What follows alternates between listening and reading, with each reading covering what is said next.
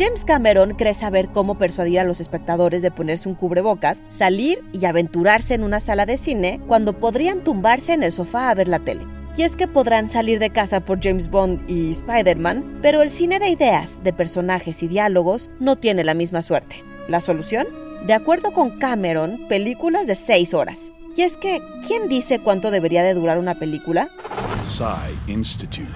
Masterpiece Your Life. Ya a finales de la década de 1910, un largometraje era solo una película con duración suficiente para ser la presentación o atracción principal en un programa de entretenimiento. De ahí el término en inglés feature film, que hace referencia a las características sobresalientes de una película como la presencia de actores reconocidos, un concepto interesante, elevados valores de producción o, sí, un mayor tiempo de proyección. Los programas entonces consistían por lo regular en la proyección de una variedad de películas cortas junto a otras formas de entretenimiento como músicos o acróbatas. Alrededor de 1905 comenzaron a aparecer espacios de exhibición dedicados a la proyección de cine y de la mano de los avances técnicos se pasó rápidamente de películas de una o dos bobinas a unos 20 minutos de duración a duraciones cada vez mayores.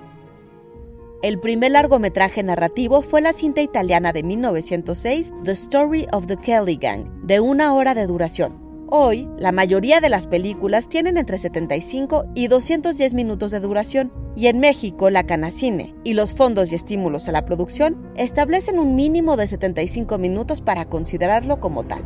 Lo que Cameron propone es un modelo integrado de distribución y transmisión en salas de cine, en el que una película de varias horas se exhiba en varios episodios para ver en casa, y luego en una versión recortada de dos horas para exhibirse en el cine. Pero, ¿por qué conformarse con la versión recortada cuando tienes el original a tu disposición y en casa?